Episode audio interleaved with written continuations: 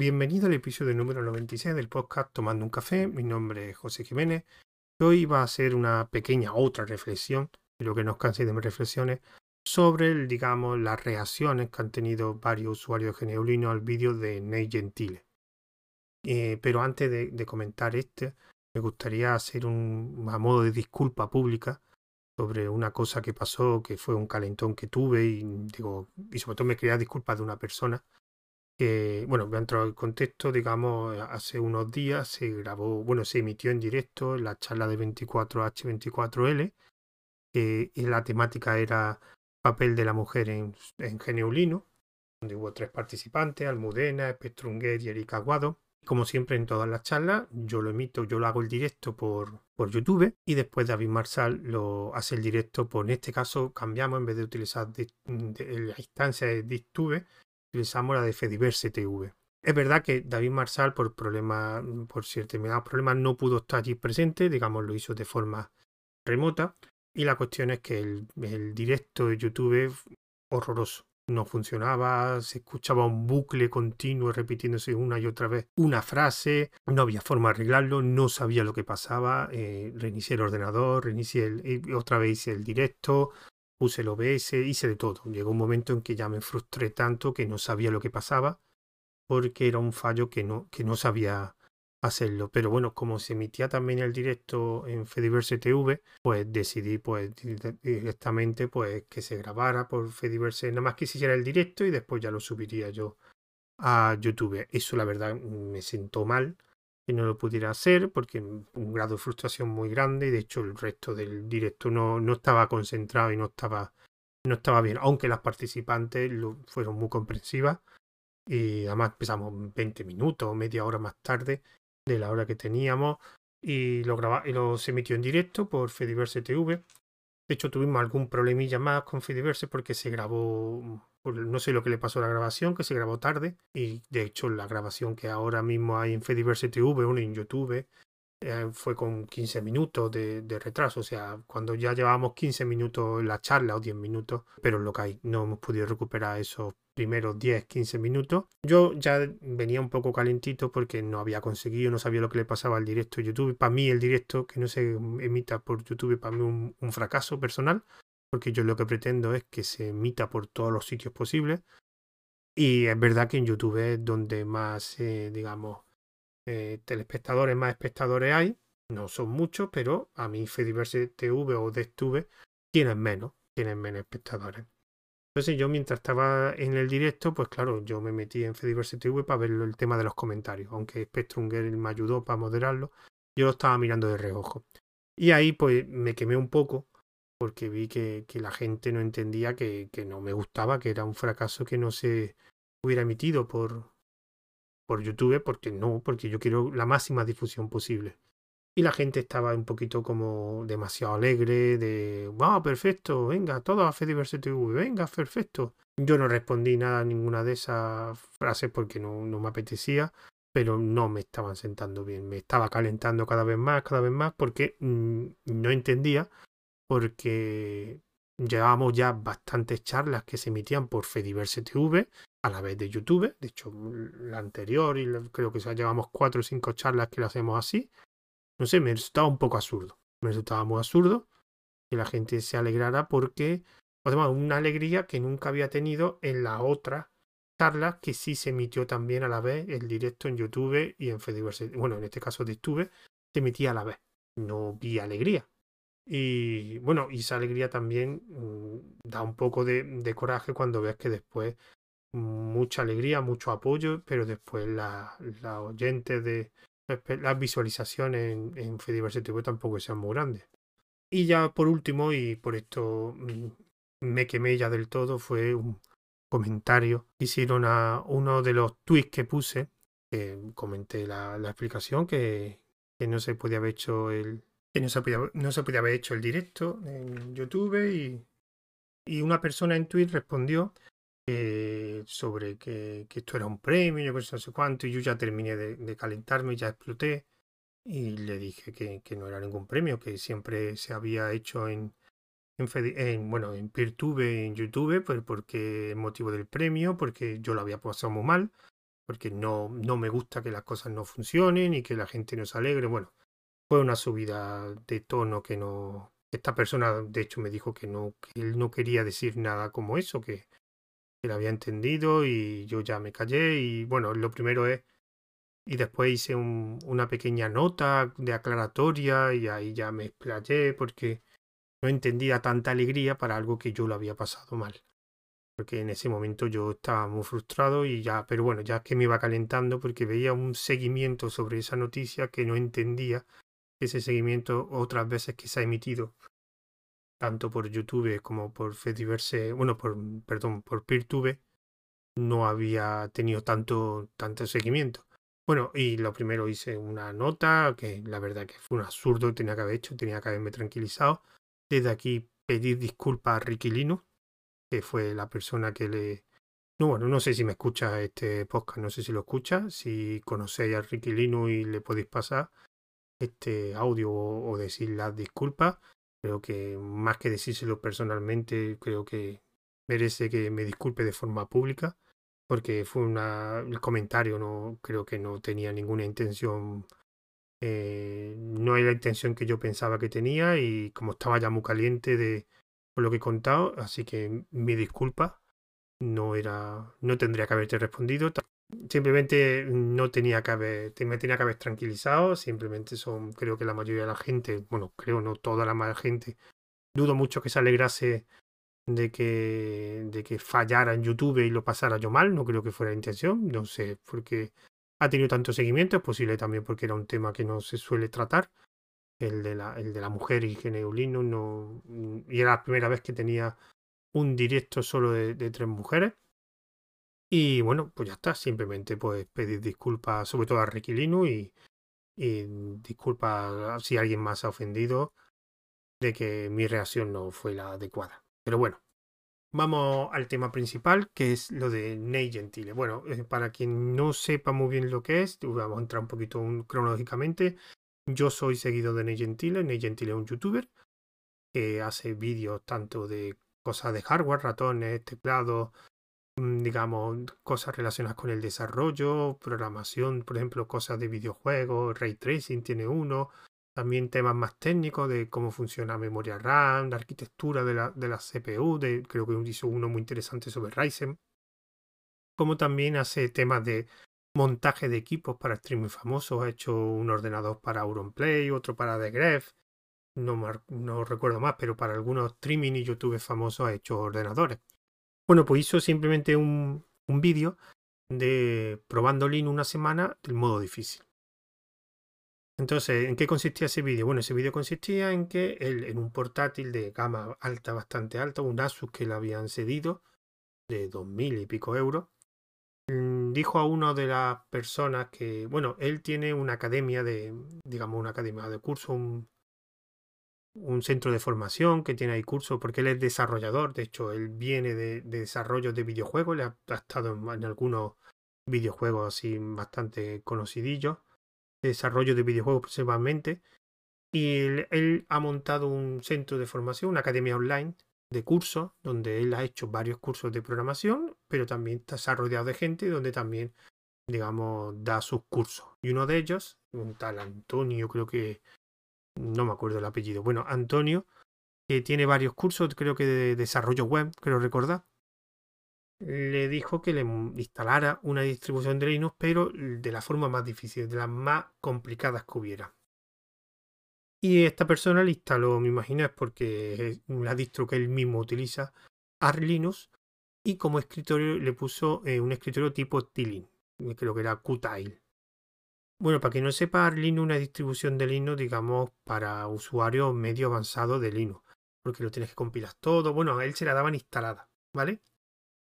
Y el escritorio tipo Tilling es un escritorio que básicamente es un escritorio que no tiene el, concepto de eh, ventana flotante, o sea, no tiene ventana que tú la puedes mover, sino es toda la pantalla de la ventana y tú lo que haces es partirla en sesiones y cada sesión pues puedes ejecutar lo que tú quieras. ¿Vale? Puedes ejecutar algo a pantalla completa, pero o, dividir la pantalla en trozos, digamos, por eso se llaman Tilling, digamos. Cada sesión creo que se llama Tilling técnicamente. Entonces son escritorios donde eh, diseñados para utilizarse solo con teclado. aunque se puede utilizar con ratón, pero están diseñados para teclado. Además, todo lo puedes hacer con teclado. De hecho, son muy, muy personalizables. Puedes introducir. Hay una serie de atajos de teclado por defecto, pero tú puedes también crear más atajos de teclado. Entonces, en un escritorio también son muy eficientes cuando tú sabes manejarlo. De hecho, recomiendo aquí el canal de YouTube de Atareado, donde habla de bastante, tiene bastantes vídeos hablando de los escritorios Tilling, de algunos que lo ha probado él y de configuración, etcétera. Bueno, pues eh, Ney Gentile, lo mismo lo dijo en el vídeo, lleva bastante años sin utilizar. Él hace, creo que siete años decía. ¿Qué pasó? Pues que le da el entorno, digamos, eh, instalado y configurado por defecto. Cuando llega a sus manos hay un montón de cosas que tiene que configurar. Claro, lo tiene que configurar todo en, por un escritorio tipo Tilling. Todo, casi todo es por línea de comando. Y una de las cosas primero que hace, el wifi lo tiene que instalar, configurar eh, el sistema de paquetería. Claro, pues que mm, eh, incluso el sistema de paquetería es diferente, ¿no? ¿Cómo, se llama? Pacman o algo así, no recuerdo, no, no sé mucho de Arduino.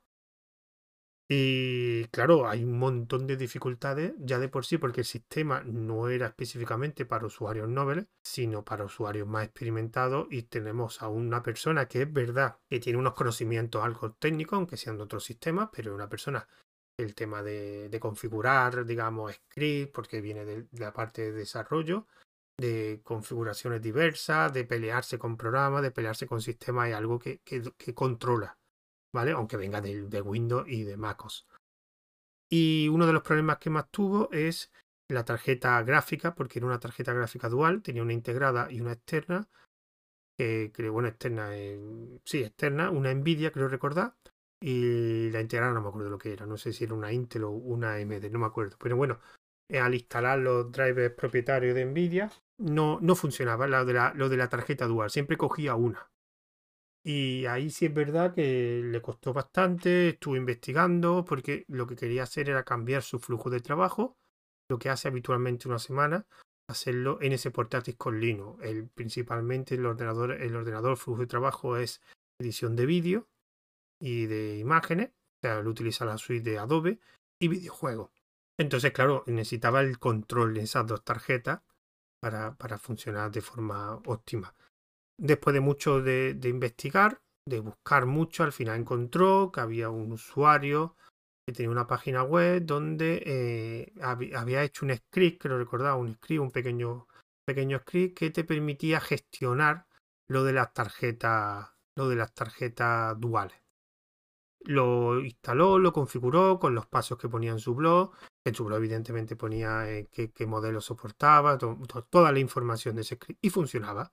A través de ahí empezó a utilizar un videojuego. Lo de los videojuegos le encantó porque se sorprendió que funcionaran tan bien los videojuegos, que lo probó varios videojuegos y le funcionaban bastante bien. Y por otro lado, lo que hizo fue lo último que hizo fue probar la suite Adobe, que claro, no es no es nativa de Linux, sino tienes que utilizar Winnet. Mm, Winnet Photoshop creo que, funciona más o menos bien, por lo menos lo que yo dije y por lo que yo he visto. Lo que pasa es que, claro, el, el tema de edición mm, tiene un nivel alto.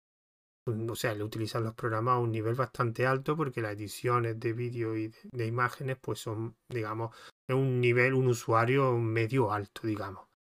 Entonces, claro, si Photoshop no le funciona exactamente igual que en Windows, a lo mejor pierde festividad y no le gusta.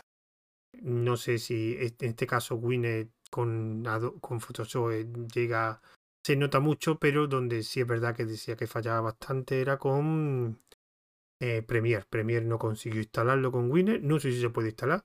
Y creo recordar que también probó DaVinci Resolve, pero DaVinci Resolve tuvo ciertos problemas pero bueno, al final de todas formas es lo de siempre. Cuando estás acostumbrado a un programa, aunque haya otro que te haga lo mismo, pero es tu zona de confort y te cuesta mucho adaptarte. Y bueno, eh, DaVinci Resolve no dio el resultado que le daba, le daba Premiere. Bueno, y se quedó ahí el vídeo. Bueno, él dijo que él, había disfrutado mucho, que, había otras distribuciones que eran todo mucho más fácil, que no hubiera tenido la mayoría de los problemas que tenía con Arlino, pero que él le gustaba este tipo de Linux y que le encantaba cacharrear. Bueno, a partir de ahí yo vi el vídeo y no le di más importancia. Pero hace dos o tres días vi un vídeo de Eduardo Medina, que redactó de Muy Linux. De hecho, participó en una charla de 24H24L, la que trató sobre videojuegos. Y empezó a quejarse del vídeo. Empezó a quejarse de la imagen que daban en Gentile sobre Geneulino, de que era muy elitista, de que todo eso y que para probar Geneulino no, no debe ser no debe ser con ese sistema y con esas distribuciones. Vale. A partir de ahí se fue. Bueno, y también hablando sobre el patrocinador, porque eso lo comentaré dentro de poco, porque el patrocinador que tienen en Gentile es una tienda de licencias de Windows. Entonces, como claro, pone una publicidad de licencias de Windows para un vídeo de Linux. Bueno, eso después voy a dar mi opinión. Después empezó a replicar ese, ese mismo vídeo, lo replicó Jojo Fernández, que también dijo sus comentarios. También eh, Ernesto de System Sign hizo un vídeo que aquí eh, tengo que reconocerlo que fue un poco diferente la opinión del resto. Y por último, eh, Fanta, que participó en, el, en la charla de 24H24L sobre la, sobre la comunidad de Geniulino, también hizo un, un vídeo sobre bueno, eh, tiene un 56K New, que es un, canal de, de Twitch donde hace, pues como su nombre, un directo sobre habla de diferentes noticias relacionadas con Geneulino y trató esta. Trató, hizo sus comentarios, su opinión sobre lo del vídeo, etc. Aquí no se extendió mucho porque había muchas más noticias. No como el de Eduardo Medina o el de Jojo o el de System que estaba solo centrado eh, ese episodio, ese vídeo en, en, Nate. Bueno, y aquí voy a hacer mi comentario. Mi comentario es muy simple. Eh, creo que muchas veces la gente pierde la perspectiva porque son usuarios de un sistema y no es que sean usuarios, que les guste ese sistema y pierde un poco la perspectiva. Una de las primeras quejas que había era el patrocinador. Bueno, esta es la más absurda que me parece, que me parece que es que no sé si lo han dicho de coña los que han reaccionado. Vamos a ver, es el patrocinador de Ney Gentile de hace bastante tiempo. Eso significa que patrocina muchos de sus vídeos. No sé cómo va el contrato con el patrocinador, pero me imagino que cuando tú tienes un patrocinador, habrá unas condiciones. digamos, el patrocinador te paga un dinero con una serie de contrapartidas. Entre ellas, me imagino que tienes que hacer una serie de vídeos al mes o que tenga que aparecer en X vídeo ese patrocinador. Vamos a ver, si el patrocinador que está firmado es el patrocinador que salga ese vídeo, sea hable de Linux, hables de Windows, hables de Mac o hables de hardware o hables de teclado mecánico o hables de lo que sea. El patrocinador que está. ¿Qué pasa? Que le va a decir al patrocinador, oye, mira, no puedes salir porque voy a hablar de Linux y tú vendes licencias de Windows. No, señores, el patrocinador que le está pagando. Si hace un vídeo de Linux, pues tendrá que salir. No sé, esa absurdez de licencias de Windows en un vídeo de Linux. Pues lo que hay es que él, su patrocinador, pues ¿qué más da la temática? Su patrocinador tiene que salir en el vídeo.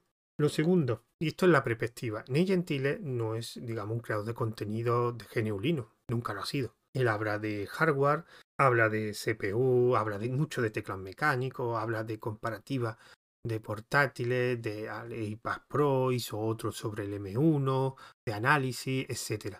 No difunde geneulino.